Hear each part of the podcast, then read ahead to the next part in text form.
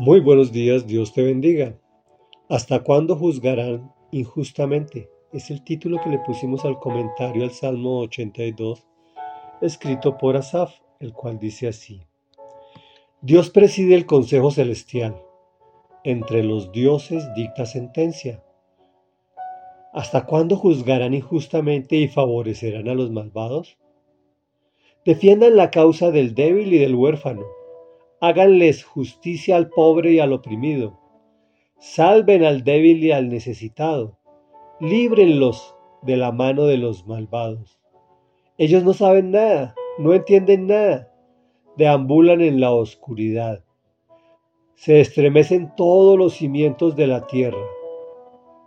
Yo les he dicho, ustedes son dioses, todos ustedes son hijos del Altísimo, pero morirán como cualquier mortal, caerán como cualquier otro gobernante. Levántate, oh Dios, y juzga a la tierra, pues tuyas son todas las naciones. Comentario. Como de costumbre haremos una sencilla exégesis bíblica. Esta palabra rimbombante lo que significa es una interpretación o un análisis bíblico, obvio, muy somero por el tiempo. Cuando dice que Dios preside el Consejo Celestial entre los dioses con D minúscula, dicta sentencia, nos está revelando parte de su amoroso carácter al permitir la participación de sus criaturas en la toma de sus decisiones. De hecho, Él ha establecido que al final de los tiempos nos permitirá a nosotros, sus hijos, juzgar y gobernar a su lado. Aclarándonos que por el contrario nosotros juzgamos injustamente y favorecemos nuestros propios intereses, desconociendo las necesidades de los pobres. Es la razón por la cual es específico al decirnos que defendamos la causa del débil y del huérfano, que le hagamos justicia al pobre y al oprimido, al débil y al necesitado que los libremos de la mano de los malvados, a quienes juzgaremos al final de los tiempos. Nos recuerda que nos creó con un nivel de perfección tan alto que nos llama dioses con D minúscula. Todos ustedes son hijos del Altísimo. Sin embargo, su énfasis es en nuestra brevedad. Pero morirán como cualquier mortal. Él es muy amoroso y no nos lo dice más claramente, como yo lo diría por no decir morirán como cualquier otro animal.